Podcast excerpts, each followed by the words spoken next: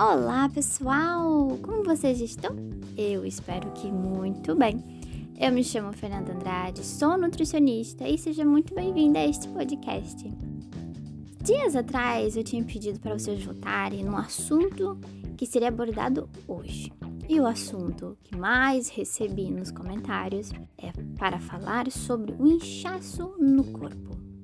Porque tem vezes que estamos com tanto inchaço no corpo, Será que seria retenção líquida?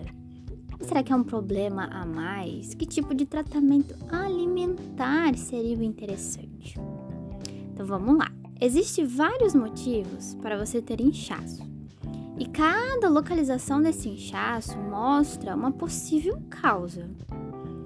Por exemplo, o inchaço na barriga pode ser um excesso de fermentação no intestino que gera muitos gases ou pode ser uma gastrite no estômago também, bem como o alto consumo de alimentos fermentativos ou até uma intolerância ou alergia alimentar. Já o inchaço nas pernas pode ser por varizes, que são veias distorcidas e dilatadas.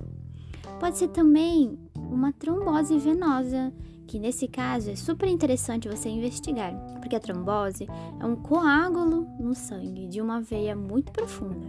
E na perna também, esse inchaço pode ser apenas por celulites, celulites mais superficiais ou celulites mais profundas. Se o inchaço for um pouco mais generalizado, ali quase no, no corpo inteiro, só que um pouquinho mais específico na barriga, pode ser pela TPM, em que além de um inchaço, pode vir uma retenção líquida e uma letargia. Você que está com inchaço, é super importante realizar exames sanguíneos para observar também como que estão os níveis de hormônios da tireoide.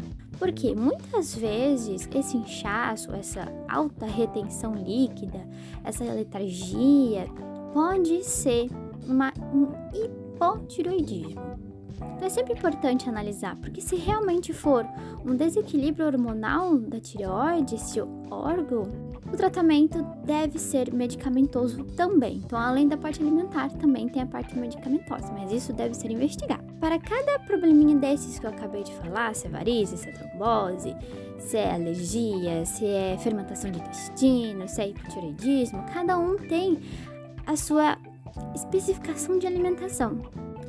Então, se for parte intestinal, basta fazer o que? Reduzir ou até retirar por um tempo os alimentos com muita fermentação. Mas é importante fazer isso com acompanhamento de nutricionista, pois diminui a oferta de muitos minerais e vitaminas. Então não queremos causar outro problema.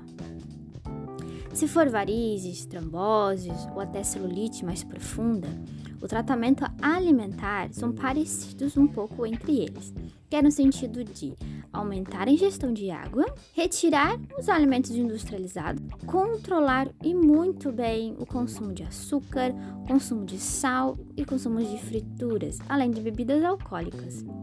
E aqui incluímos também controlar o alto consumo de carne vermelha, ovos e leite. Em muitos estudos, a dieta vegetariana é um grande aliado no tratamento de quem sofre com varizes, celulites e trombose. Agora, se no caso for uma TPM, o aumento da gestão de água também é importante. Mas além disso, o controle de alimentos industrializados, do açúcar, do sal, aumentar o consumo de vegetais, de frutas, de fibras, porque na TPM muitas vezes o intestino pode desregular. É interessante também utilizar o poder do chás, o poder dessas plantas medicinais, como chá de camomila, chá de cidreira. Eu adoro muito o chá de orégano, porque ele é extremamente potente para alívio de cólicas. Isso mesmo, aquele orégano que você coloca na pizza, você pode ver que vai ser um grande aliado para o alívio de cólicas.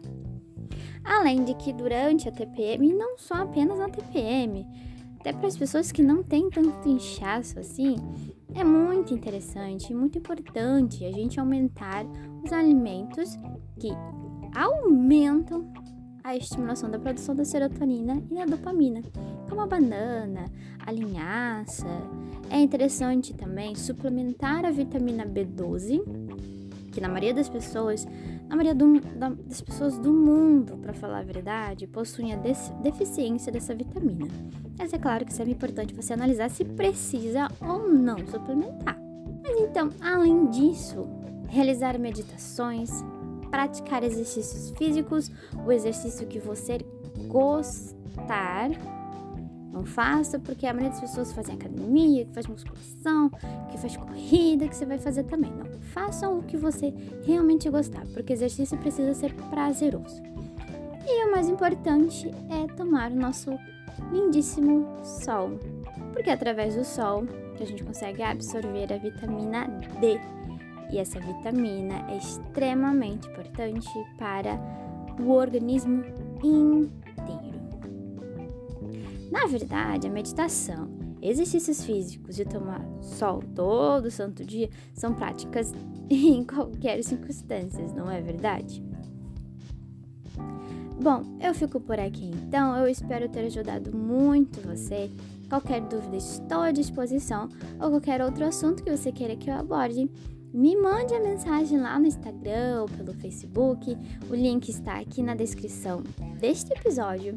Fique muito à vontade e não se esqueça: a mudança para uma alimentação saudável não é da noite para o dia, e sim um passinho de cada vez.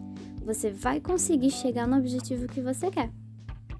Então, um forte abraço, abençoada semana e até mais!